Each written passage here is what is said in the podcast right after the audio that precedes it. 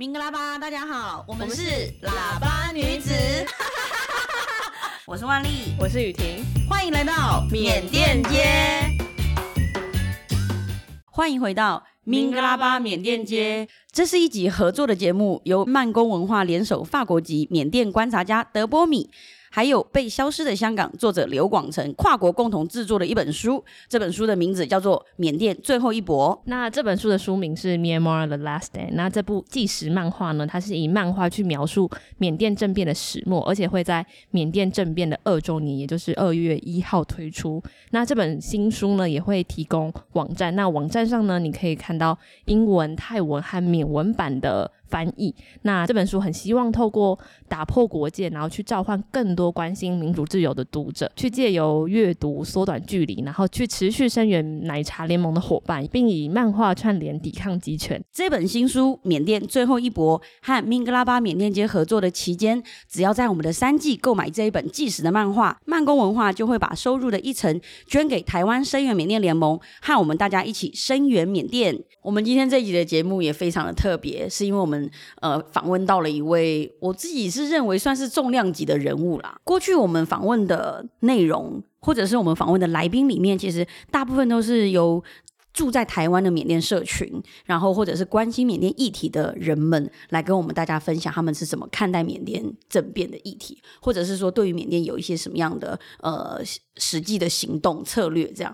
但我们今天来宾的特别之处是，今天的来宾呢，就是他并不是住在台湾，然后他是因为来台湾出差，然后呢，呃，就是他在跟杜大哥他们见面的时候，然后我们就得知了他是一位曾经他爸爸是一位缅甸的之前的政治犯，然后因为参加了。八八八民主运动事件，然后呃，就是被逮捕，然后就是呃，就就被关了非常多年。那他，而且他的爸爸还是八八八民主运动的学生的领袖。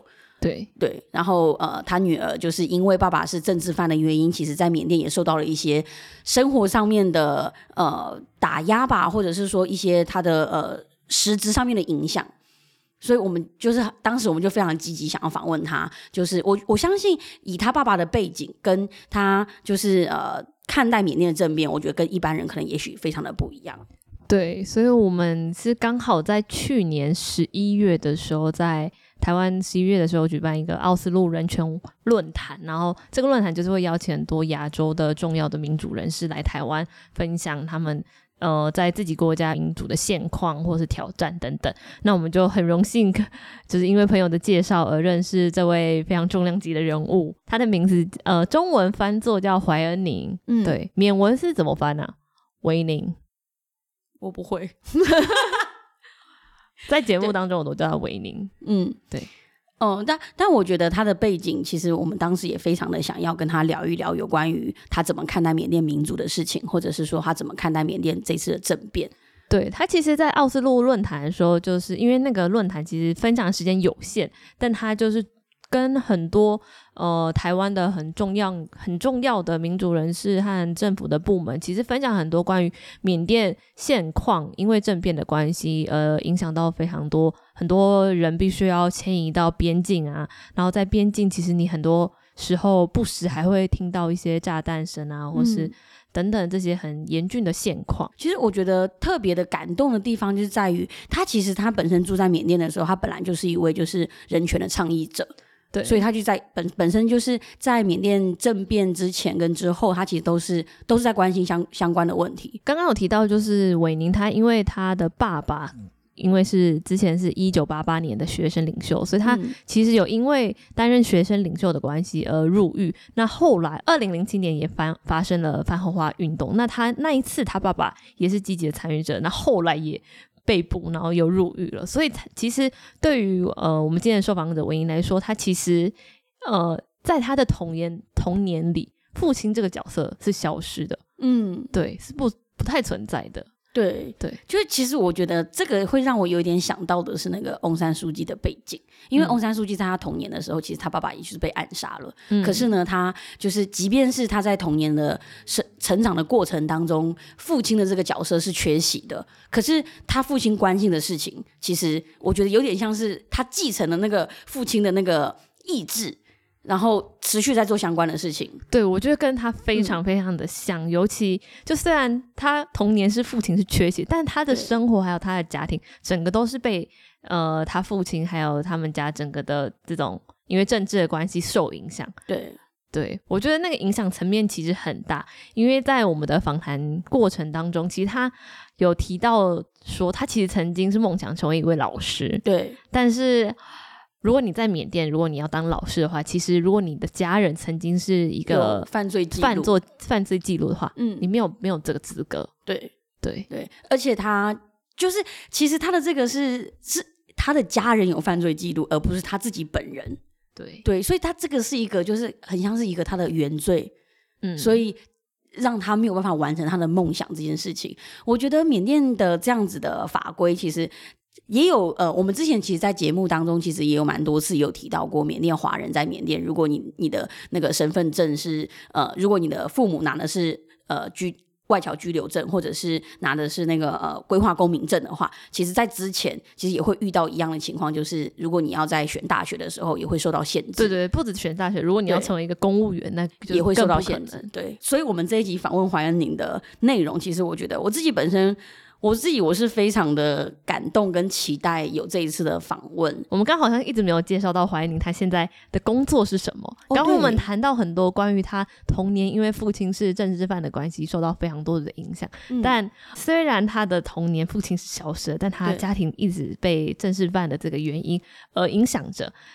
但是我觉得很应该说欣慰吗？我觉得说欣慰也不对，但确实他的家庭，尤其是他妈妈，其实给他了很大的支持，嗯就是告诉他为什么他爸爸入狱啊等等。嗯所以后来他长大之后，他也成就是开始有了这个梦想，因为不能去当老师嘛，对，所以他的梦想就变成一个缅甸的倡议者。嗯对，尤其在缅甸的人权倡议这件事情上，所以他现在其实是在英国的 Burma Campaign 担任呃非常重要的倡议者。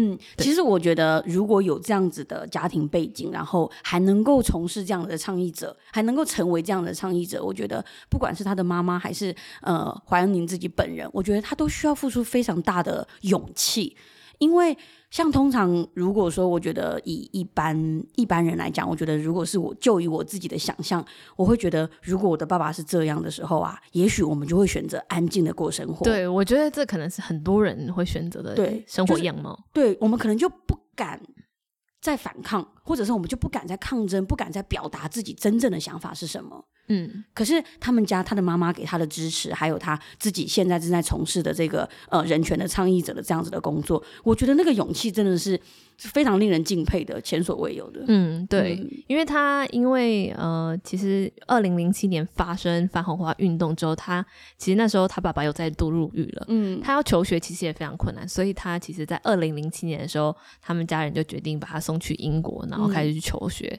那他在英英国求学的这段过程当中，其实也就接接触了很多，不管是民主啊、政治啊，然后更多这种国际倡议的串联，嗯去学习怎么可能游游说政治的可能立委啊、嗯议员啊等等。我觉得，呃，他在英国那几年的累积，其实更奠定了他就是想要为呃，不管是自己的家人，或是缅甸这个国家，想要付出一份心力的那种，呃，嗯，目标吧。嗯，对，其实，在我们整个二月都是在谈缅甸议题，然后我们也发起了很多可能是不管是导览还是一些呃相关的讲座活动。在过程当中，我也蛮常跟大家分享到的，就是因为缅甸的政局的动荡，所以导致非常多的缅甸人，不管是过去的还是现在的，也许他们是被迫离开自己的家园，然后有的人他们可能没有太多的选择权，所以只能被迫的是留下来。但我觉得，不管是选择离开或者是被被迫留下来的人，要面临到的困境跟挑战，其实就大家各课题就都不太一样。那能够能够选择到海外过生活，也许我们的呃人生能够人生的安全能够得到一点一点点的保障。但是我觉得来自缅甸的大家，就是生活不管他他不管他生活在世界的哪一个国家，我觉得我们都想要为自己的家乡尽一份心力。对，而且我觉得还有一点，我们常我们在这次正片当中比较少看到的一个面向，就是关于政治犯在缅甸的状况。对，因为我们过去其实我们这个系列其实做了蛮多节目，包含我们从政变刚开始，我们访问访问了记者，访问了呃民主运动参与者或是学生等等。但其实我们一直很缺乏的面向是关于政治犯这件事情，因为我觉得政治犯他。呃，很难谈的原因有一部分是因为，就是要怎么去界定他是政治犯这件事情，我觉得是一件很困难。他很容易就是因为政局的关系或社会呃氛围的关系，你很可能一不小心就成为政治犯。但他真的有犯那么大的错吗？然后他真的有必要接受那么大的处罚惩罚吗？我觉得这是就我们怎么去定义那个政治犯。对，然后但是在政治犯在缅甸又却却又遇到非常大的很多的挑战，嗯，对，或是更非常多不人道的对待，嗯，对我觉得这是我们缺乏在媒体上可以看到的面相。对，而且呃，一方面是我们怎么去定义这个政治犯，还有另外一方面，我们一直以来缺乏这样子的呃视角去认识这样子的范围的原因是。如果他有这样的背景的时候，我们也很难，我们也很斟酌说要怎么样去直接的跟他访进行访谈，然后把他的这样经历公开，因为对他来说不知道是安全的还是危险的。对对，然后所以透过怀安宁这样子的访问，他其实是呃，就是说有点像是让我们更了解，尤其是身为政政治犯家属的那种处境。嗯嗯，对，因为我觉得还有一个很很很直接的点就是。现在其实我们看到，我们在新闻上看到很多，就是缅甸军方可能滥甚至滥杀无辜平民老百姓，或滥滥抓，嗯。呃年轻人入狱，对。他们其实莫名其妙，他们可能没有做什么事情。他们就被逮捕入狱了，对。那但这个记录却会成为他们一辈子的枷锁，而且还会影响他们的下一代。对，嗯。所以我觉得，呃，这个也是我们访问怀恩宁之后，我们才知道，就是说，原来政治犯的下一代也会受到影响。对，而且非常深刻的影响。对，所以就是对于对于这样子的事情，我觉得我们是。就是说，我们在谈缅甸正面的这样子的议题的时候，其实也有非常多的台湾朋友告诉我们说，问我们说，到底可以实，就是说还可以用用哪一些行动来展开对缅甸的声援？但我觉得持续关注这个议题，去了解更多的细节，我觉得它就会是其中一个方法。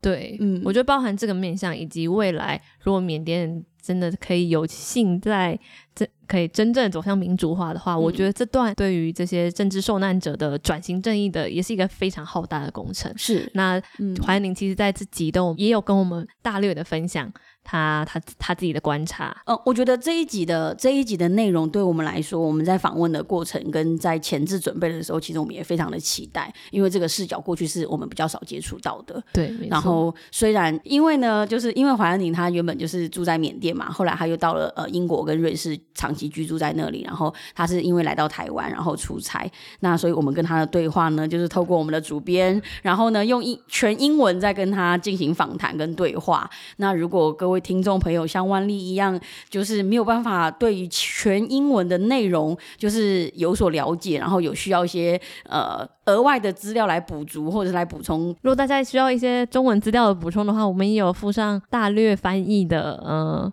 中文逐字稿，对。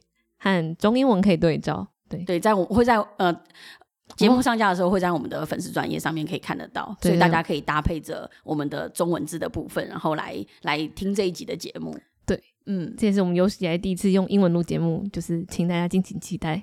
对，对我们来说也是一大挑战呢。对，好，那我们接下来我们就来听怀恩宁的访问。Hello everyone, welcome back to Minglabam Little Myanmar podcast. I'm your host Anna Lee. Today it's a very special episode. And it's also the first time that we record this podcast in English. This episode is specially collaborated with Slowork Publishing. Recently, Slowork just published a graphic documentary called Burma The Final Battle, which is about the Myanmar Spring Revolution that took place in February in 2021. So uh, the upcoming February also marked the second year anniversary of the Myanmar military coup. So today we have a special guest friend join us from Geneva. She's a Burmese uh, pro democracy activist, and we were very lucky enough to meet her earlier during her trip for the Oslo Forum in Taipei in 2022. So, so let's welcome Wai. Hello, Wai. Can you introduce yourself a little bit to our Taiwanese audience? Hello. Uh, thank you so much for having me, and it's my pleasure to be here. My name is Wai Hnin, and I am a human rights activist from Burma, but now currently living in exile in Geneva. So I've been working on uh, human rights uh, uh issues on Burma for over 15 years now. So thank you so much for having me. Uh, it's a it's our pleasure. So by the time when this episode will be aired, it will be around the second year anniversary of the attempted coup in Myanmar. So I wonder, what is it like now for the people in uh, in Myanmar in everyday life? Well, uh, short answer is the situation is very very bad. So now, when I meet people around the world, they think that uh, Burma is now under a military dictatorship again. Uh, we are now living under a military dictatorship, and that's why we are suffering. That's why situation is very bad. But in reality, uh, although it's been nearly two years, uh, the military still hasn't been able to consolidate power. Uh, people have been resisting in many ways. And of course, that's why we now have a huge uh, human rights crisis in our country, but also we have huge humanitarian crisis in Burma as well. And a lot of people inside Burma who are not interested in politics or who are not interested to take part in this revolution say, oh, politics is not for us. Uh, we just want to focus on our family. We just want to focus on our day to day life. But this, you know, uh, this uh, military human rights violation affect them as well. Because even though you're not involved in politics, even though you are not uh, end up in jail for standing up for the military coup, there is a you know, uh, economic crisis because of the military. There is a uh, inflation, and you know, so many crises happening for normal people. So you can't just stand, you know, sit out and say politics is not for us because this military uh, human rights violation and this military's corruption affect all of us inside the country in Burma. So situation inside the country has been really, really bad since February 2021. Yeah, I think I kind of understand what uh, the Burmese people are struggling because life goes on and you still have to feed your family. And so I think that's reasonable that they would take like economic issue into their uh, daily life concerns. So, but as you said, like human rights and politics issues, they affect our everyday life. It's part of our society. So I think uh, that's that's something that we cannot escape from that. So, and I think uh, we've seen the resistance of Burmese people against the military over the past two years. And there were various ways of peaceful or um, uh, armed protests by the Burmese people. And now people are still fighting and resisting. So, uh, can you tell us what actions people are taking at the moment?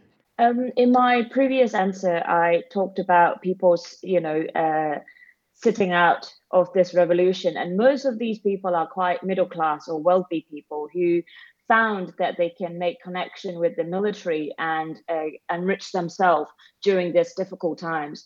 And in terms of resistance, uh, we have seen so many forms. So just look at uh, civil disobedience movement, and it's been going on uh, for nearly two years. These are teachers, nurses, doctors, and many young professionals decided that they are not going to go back to work, especially uh, the military is trying to take control of the country, and this is their peaceful way of resisting. And so we have a you know thousands of people taking parts in civil disobedience movement, and they still, I mean, they haven't been paid for nearly two years. They have no income, but still, I mean, they have no income. They have no way of feeding their families, but still they are resisting because they believe that this is our last this has to be our last struggle uh, to get rid of this military. And also of course we saw in the beginning of the uh, revolution we saw mass protests we saw uh, people uh, marching on street thousands of people. But now um, it doesn't happen anymore because of the military crackdown. We saw people uh, militaries being you know killing people in uh, shooting people in the head killing them uh, peaceful protesters on the street. So although we don't see mass protests happening anymore, we saw creative style of protest. just yesterday, uh, well, this is uh, this po- podcast being done in November, so uh, you know, just yesterday. Uh, we saw young people wearing longyi, traditional sarong or whatever you call it. So they had letters hidden in inside of the longyi, and in public they tried to rearrange their longyi, and inside the longyi it shows, you know, I'm sorry, like um, down with the military coup or you know uh, get rid of the military. So there are so many creative style of protests are happening uh, inside the country. And of course uh, many young people have decided to taken up arms forming uh, people defense forces because they saw their friends being shot in the head uh, during the peaceful protest. They saw their friends being tortured and killed in detention center. So they decided that okay, we need to take up arms if we get want to get rid of the military. So there is a non-violent movement, also uh, armed resistance movements coming together to resist the military in Burma, and it's happening even today, although we don't see it on the news anymore. Yeah, exactly. Like uh, as you mentioned, that lots of people they even lose their home, and they have to fled the country uh, to other other places. So and and you've mentioned in the Oslo Forum there were over a millions of Burmese people who have to flee the country to nearby countries like Thailand or other South Asian countries. So I wonder what are the uh, dear conditions uh, now happening in the country? Uh, so in the Oslo Forum, when I mentioned over 1 million, those are um, ethnic uh, nationalities in ethnic areas. They had to uh, flee from their homes because of the uh, military airstrikes. Uh, so military has been conducting airstrikes every day in civilian areas, in ethnic areas. So uh, a lot uh, over a million people now are, are, living in jungle without food shelter or medication because uh, they, they you know they had to flee from their home to survive their airstrikes uh, at the same time we have thousands of people leaving the country uh, to find safe, uh, safety and you know century because so for example if you are involved in civil disobedience movement you will end up in prison. So if you can't if you don't want to end up in prison you have to flee. Uh, so you either go to ethnic armed control area to uh, find sanctuary or you end up going to thai burma border or other countries. Of course if you have the passport and if you have the mean and you will get out of the country.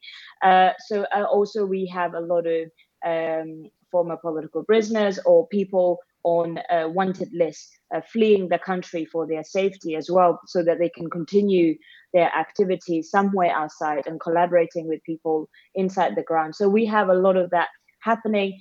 And of course, at the same time, when the coup happened, a lot of students in uh, foreign countries uh, decided to protest uh, they they would go outside Burmese embassy and they would protest and they would call for the release of Aung San Suu Kyi and political prisoners. So those people become target of the Burmese uh, embassy and therefore the Burmese military as well. So they are afraid to go home.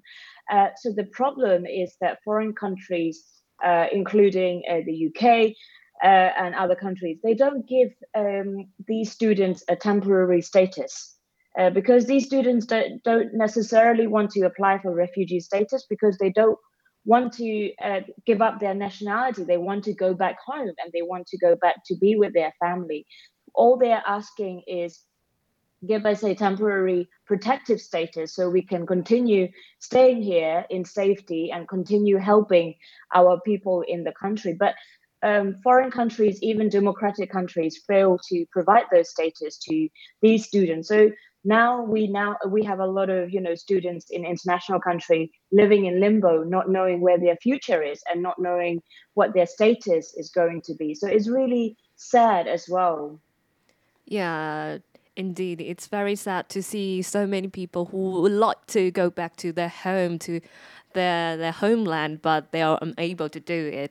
I think uh, I think that speaks for you as well because your father Mya Aye is also one of the leaders of the 88 generation student group in Burma, and he has participated in several historical democratic movements like the 8888 movement in 1988 and saffron revolutions in 2007, and also the Spring Revolution since 2021. And he's been detained by, by the military several times and sentenced to over 60 years in prison. So, given such family background, I wonder how do you spend your childhood in, in Burma? Because you also have to fled the country to, to UK in uh, uh, 2007. So I, I wonder how is it like uh, for, for, for you, yourself to spend your childhood in Burma? Well, um, when I was uh, well, my dad was arrested uh, when I was five months old. So I uh, and also my grandparents thought it was uh, not appropriate for me to go and see my dad in prison until a certain age. So I grew up uh, looking at my cousin's family. I grew up uh, thinking I didn't have any father. Uh, you know, I mean, my mom kept showing me picture of a a, a man uh, in his graduation gown and uh, told me it was my father, but there was no connection. Uh, but I always questioned why I, you know, why uh, my dad did not live with me and why, you know, he wouldn't be home. But my mom was very good in explaining why he had to live away and what, you know, why our family situation is the way it was. So I met my dad uh, when I was four years old, and it was in uh, Insein prison in uh, Yangon or Rangoon. Uh, so uh, when my grandparents said I was going to meet my father for the first time, I thought I was going to, you know, to a park or a, to a cinema or you know something. So when I arrived uh, outside Insein prison, it was it's a big, ugly impressive building, uh, colonial style. Yeah. Uh, so I thought, and then there were so many guards with guns and police. So I thought, well, my father was a very wealthy man. Oh. That's uh, so. And then I arrived, and I realized the situation was completely different because I saw, uh, you know, I, there was a man that I realized from a photo. He was wearing handcuff, and uh, and he was he had a chain on his uh, feet as well. So I realized that he was actually a um, prisoner in this big ugly compound. But when i when he was released uh, i mean i really admire my parents uh, uh, particularly my mom because they really explained to me why uh, you know um, you know why my dad is sacrificing everything and why he has to get involved in politics. And because of all these conversations we had when I was young, it really uh, intrigued me about my interest in politics and not politics, uh, in human rights. Uh, you know, I would question why other families have to live a normal life or why other people are very poor and you know so it, i started to see the inequality in our society and i started to see the cracks of uh, human rights violations in our society from a young age. And of course, I became friends with my dad's friends, who are all former political prisoners and um, very, very, you know, uh, amazing uh, human rights and democracy activists. So I learned that from a young age that oh, I wanted to be one of those people when I grew up. And of course, uh, in 2007, I came to the UK because I couldn't continue my study in Burma uh, because of my dad, I couldn't go to university. So oh. I went to so UK. Were you, to, is it like you were blacklisted? So I wanted to be a teacher in my country, but because my dad is a at that time a former political prisoner, he has all former uh, former political prisoner has criminal record in our country. So their children can't go to most of the university courses.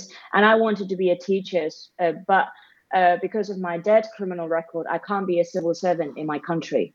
So oh. that's not just me, that's for everyone who are the children of former political prisoners. So, uh, but I was fortunate enough because my grandparents say, why don't you go to the UK for six months to study? And, uh, and also, they found me an internship at the British Parliament. So uh, I arrived to the UK and my dad got arrested. uh, for uh, leading another peaceful protest. So I had two choices whether uh, one is to go back home and uh, take part in protests and get arrested, and two is to uh, speak out in the UK and you know use the platform that I have to raise awareness about what's going on inside the country. So I was really strongly advised to choose the second option and I did. Uh, sometimes I really regret not going back, uh, but um, yeah. So uh, sometimes I call myself an accidental human rights activist. Uh, so so since then I've been working on human rights issues, and it's really. Um, I mean, it's very rewarding at times, but also it's very devastating at times as well. But we need to hold on to hope. So here I am uh, still. Yeah, that that's very brave of you. yeah, I think like you mentioned, you you've involved with politics or uh, uh, get in touch with political prisoners like from a very early age, and from what we have seen after each coup since 1988 or even earlier, a lot of activists were sent to jail because and become political prisoners. And like like your father also has been detained almost every time, and it's a very long time that uh, he had to serve in the jail. So can you tell us a little bit more about the situations for the political prisoners in Burma? It's um, so we now have over. Um, 13 to 15,000 uh, political prisoners. And these are the numbers that we know because we don't know how many people have been detained in uh, very remote ethnic areas, in uh, military detention camps. And certainly we don't know how many uh, Rohingya uh, people have been detained uh, for their, you know, religion and for their beliefs. So um, but the situation of political prisoner is uh, very, very critical uh, in our country because most of these political prisoners are young people or oh, just normal really? uh, you and I, you know. So most of these people are young people uh, in university or they just came out of university and started becoming a nurse or a doctor. So now they are in prison. And before they were sent to prison, they had to stay in detention center for many months and where they get torture a lot. Uh, so um, you know there there are a lot of uh, reports on uh, rape and sexual violence and other form of sexual harassment on uh, you know both women and men, uh, particularly towards uh, you know LGBT group in detention center. So after they get sent to prison, they don't get medical treatment uh, to treat all these um, injuries from torture. And most of them are, you know, in their 20s or even younger, uh, because they started getting involved in, uh, you know, protests last year, uh, resisting the military coup, and now they are in prison. And the problem uh, problem will be bigger when they get released from prison because they won't be able to go back to university. Oh, but they won't be able to. they can't do anything. They will have criminal records, so they can't go back to university. They can't. If, they, if you're a doctor or a nurse, you can't go back to your job. And if you even are a, a, let's say accountant, your job will not take you back because of your criminal record, and you can't find new job because you have your criminal record. So this there is no future for these young professionals uh, who are, you know who are supposed to be just living day to day life and pursuing their dreams, but they they didn't. They you know stood up for their belief and they stood up against the military dictatorship and now they're in prison and they have no future when they come out of prison so that's the huge problem we are yeah. facing in our country that, that's ridiculous that how can you because if they are young professionals or young people when they were released they're still young i mean you they still have yeah they still have a lot of life uh, yeah. uh, you know they still have to um, yeah, they still have their future, but uh, the the legal system, uh, shall we call it, uh, in our country, uh, well, we still use a penal code from the colonial time, and most of the new laws introduced under the previous military dictatorship or a civilian government, most of this are um, usually designed to um, stifle um, political dissent. So, uh, you know, they really want to make an example out of you if you are getting involved in human rights um, movement or political movement. They really want to make an example and say, look, because of your mother or your father gets involved in politics, you have no life. Uh, you know, so they really want to uh, make sure that you are isolated, you're no, uh, so you have no future so therefore people now say oh you know i don't want to get involved in politics because i don't want to go through that and i don't want my family to go through that so it, it it's working out it but now it's very interesting because since last year all these people who said oh we, you know we, we might not want to do anything are now getting involved Uh, yeah. so they said we had enough. So yeah, we have that legal system trying to make sure that uh, you never speak out against a, a, military or you never speak out against a uh, against an authority in our country. Otherwise, you will suffer. Yeah, that must be tough for lots of people because there were, at least we know, in, in the past 20 years, there has been three coups in Myanmar. So I guess uh, during these three times, there must be a lot of, especially young people, put into prison and become political prisoners. So I, I believe there's a huge number of these people. I think it's very sad to know that. And uh, after you you moved to UK and study in UK, you also started to work in uh, Burma Campaign UK, and you've you've also worked in Amnesty International for a long time. Uh, can you share with us how about your work and what kind of campaigns have you done? Um, we do a lot of um, international advocacy, as in uh, we try and raise awareness about what's going on in Burma. And uh, so we meet with a lot of government officials. So I, when I was in uh, Taipei, I was fortunate enough to meet uh, the president and also the foreign minister uh, to talk about the situation in uh, in Burma and how Taiwanese government can do to help and also you know that's uh, similarly uh, uh, you know when i go to different countries uh, we will try and arrange to meet with uh, government officials and make sure that there are you know they know that there are things they can do to help burma and they uh, you know and encourage them to do so.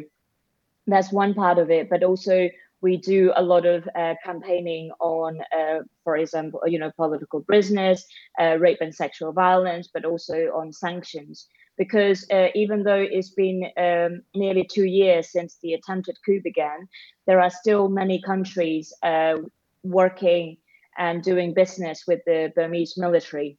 I mean, the big two uh, countries are China and Russia. Yes. So we are, you know, encouraging and pushing the. Uh, sometimes you have to encourage, sometimes you have to push uh, the international community to take effective action. And one of those effective action is sanctions, yes. uh, but targeted sanctions on military-owned companies and military-owned businesses. So that's one of those things. And of course, uh, we also do. Uh, uh, we also raise awareness to. Um, for humanitarian aid inside the country and how the countries can give uh, practical help to people who are suffering inside the country. Of course, we can continue working on human rights movement and human rights activism, but uh, appropriate help needs to be given to those who are working on the ground because for you know they have no income, they have nothing, but so they they need to be given help. So we also uh, you know push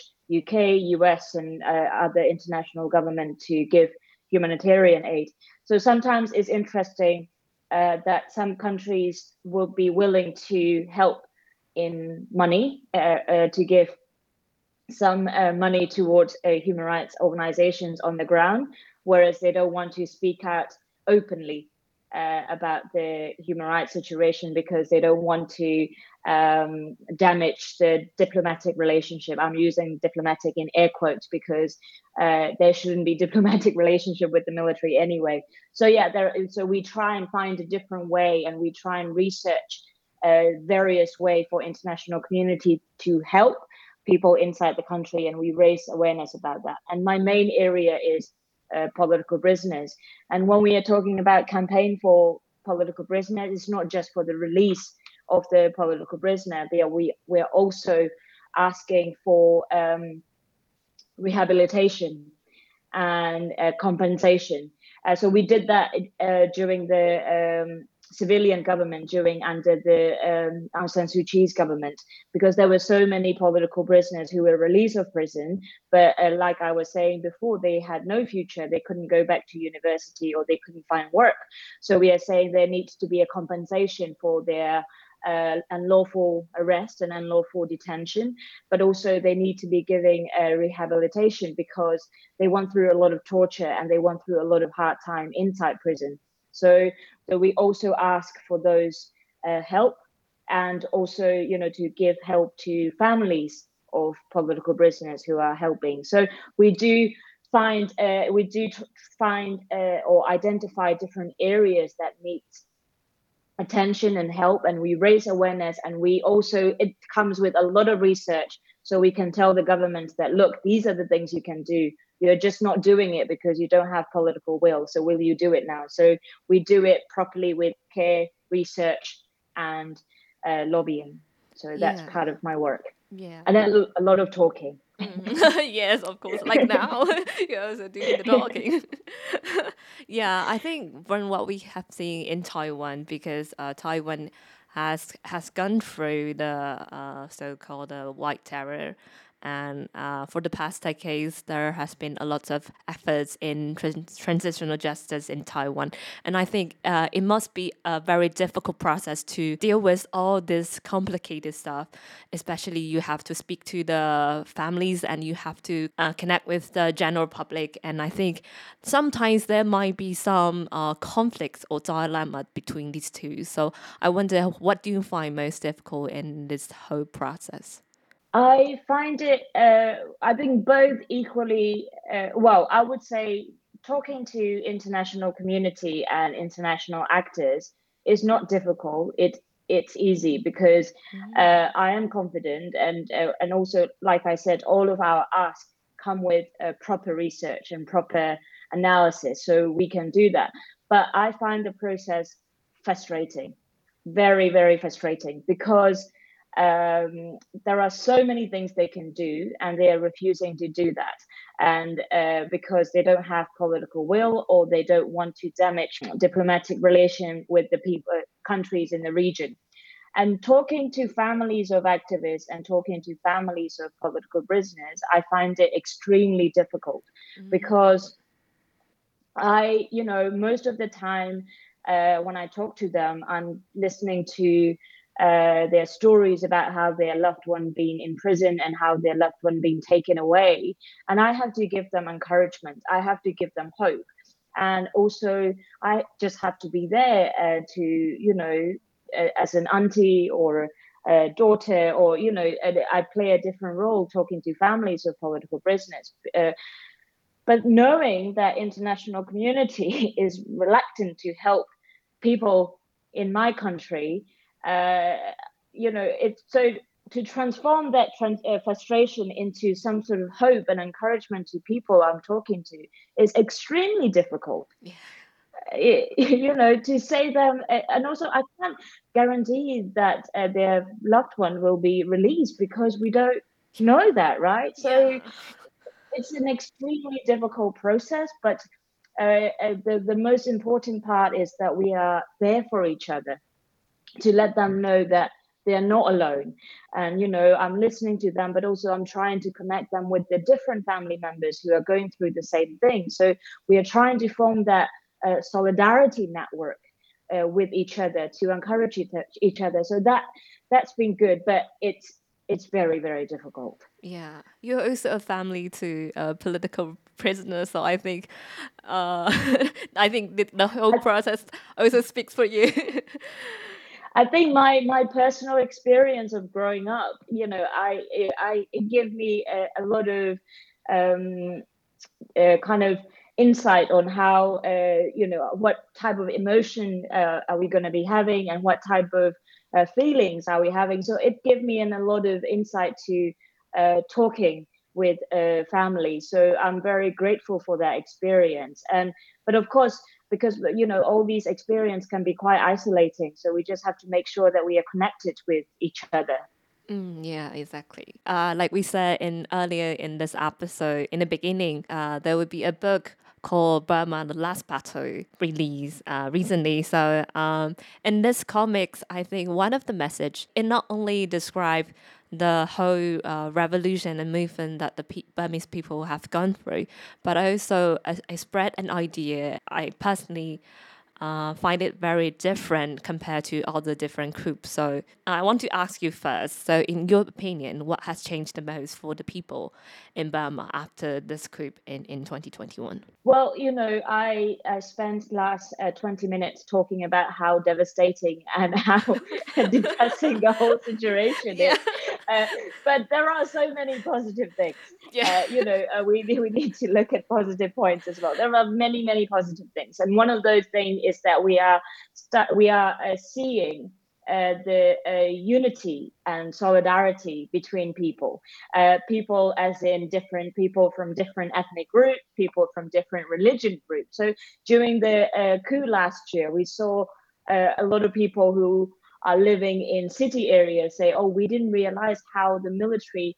Uh, have been attacking ethnic nationalities in ethnic area for so long, and we refused to see that, and they apologized, oh. and they they said, "Oh, we didn't realize how um, Rohingya people uh, have been suffering under the military attacks and how the military is so brutal in attacking uh, Rohingya people and ethnic people in our country. And they, they, they started to see that the, the brutality of the military and they started to realize that uh, there were so many misinformation campaigns going on on Facebook to you know prevent um, this sort of information coming out. So now we are seeing the sense of solidarity and uh, unity between different groups and different, uh, you know, ethnic nationalities, which is great. And in the past, we, uh, uh in the past, uh, with the uh, protests, they would call for democracy and freedom. But now people are calling for federal democracy. Oh, and what does that mean? federal democracy with equal rights for all nationalities all ethnic minorities. So uh, you know, uh, not just a, a like a, a, federal federal. It has to be an inclusive model of federal democracy that guarantees the equality and inclusion of people, regardless of your uh, gender, sexual, you know, orientation, ethnicity, or religion. So this is a huge achievement. achievement. Yeah, it, you know. So of course, it will be a long way to a long way for the nation building process but at least this is a great achievement. And people are starting to understand with each other and we are already working on transitional justice and we are already talking about how we can rebuild the country with peace and reconciliation. And of course we are seeing uh, different generations coming together. Mm-hmm. so my dad's generation if they're not in prison they are outside you know, protesting. They're outside uh, helping uh, young people uh, in this resistance. And my generation, uh, you know, inside and outside the country, raising awareness, uh, working on the ground, uh, you know, risking their lives in this resistance. And of, of course, younger generation like you, many of them in their 20s, you know, either in armed resistance movement or either in non-violence movement. So we are all pre, you know, coming together because this has to be our last battle. Yeah, uh, we can't just live under a military in our uh, you know political system. We just have to get rid of this military once and for all if we want to rebuild the country. So yeah, so there are many hopeful things. Yeah, I think from what I've observed in, in Taiwan, in, in the Burmese community in, in Taipei, in Nanshijiao, I think I've also seen that solidarity and unity after the coup happened. Uh, I think in the past, like before the coup, you you can't really see and sense of solidarity in, in, in this community. But I think uh, sadly, it, it was because of this coup that people are coming together to fight for something they care about. So, uh, last yeah. questions.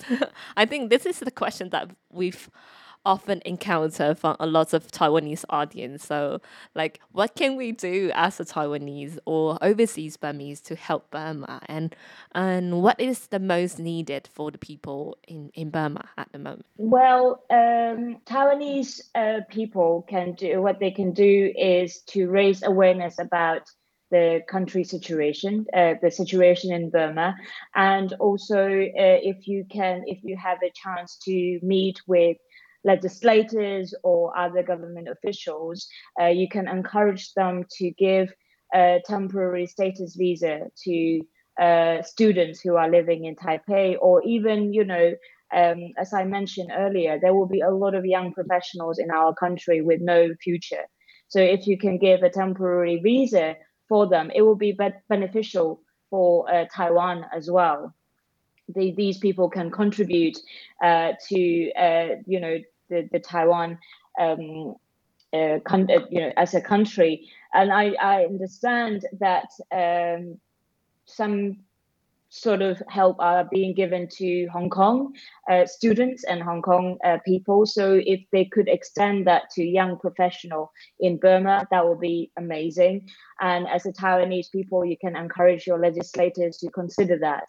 Uh, and also, of course, um, humanitarian aid because we now have overflowing number of internally displaced people in ethnic uh, areas and in uh, you know border re- uh, areas in Thai Burma border. So and they don't have any money they don't have uh, you know shelter medicines or food so if taiwanese government can uh, provide humanitarian aid to those people that would be very very helpful and as a citizens of taiwan you can and you have democracy and you can you know meet with legislators or you can encourage your government to do so and um, of course we uh, when I was in uh, Taipei, I was very, uh, very, very amazed with the country's, uh, you know, situation. Is there was so many freedom of speech, and I visited uh, 228 uh, Peace Museum as well. So, all after we get rid of the military coup, we will have a lot to learn from